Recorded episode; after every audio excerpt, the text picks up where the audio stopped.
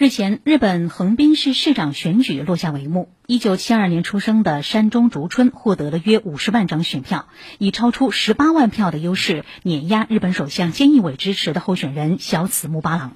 横滨市菅义伟的议员选区又是其经营多年的大本营，这次败选更让自民党对菅义伟的总裁选举前景感到担忧，这也将直接影响到菅义伟的相位稳固问题。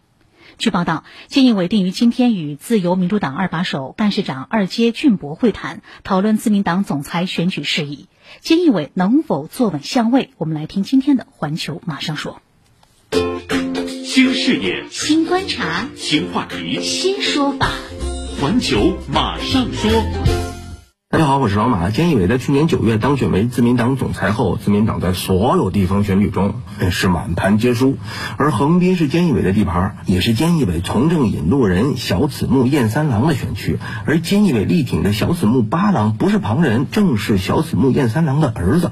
依照过往的经验呢，有现任首相和自民党的全力支持，小此木八郎在自家选区角逐地方市长职位应该没有太大困难。但这八郎还是以惨败收场。而由在野党推荐的山。中竹春不仅年富力强，还是一名医务工作者。选举中，他强调自己在大学里主导研究过中和抗体，是名副其实的疫情对策专家。同时，他还坚决反对横滨引进赌博娱乐设施，获得了广泛支持。接下来，菅义伟将迎战党总裁选举和国会选举。他的自民党总裁任期将于九月三十号到期，众议院议员任期将于十月二十一号到期。横滨市长的选举结果不仅对自民党是个打击，更是让目标连任日本首相和自民党总裁的菅义伟遭到了。怀疑。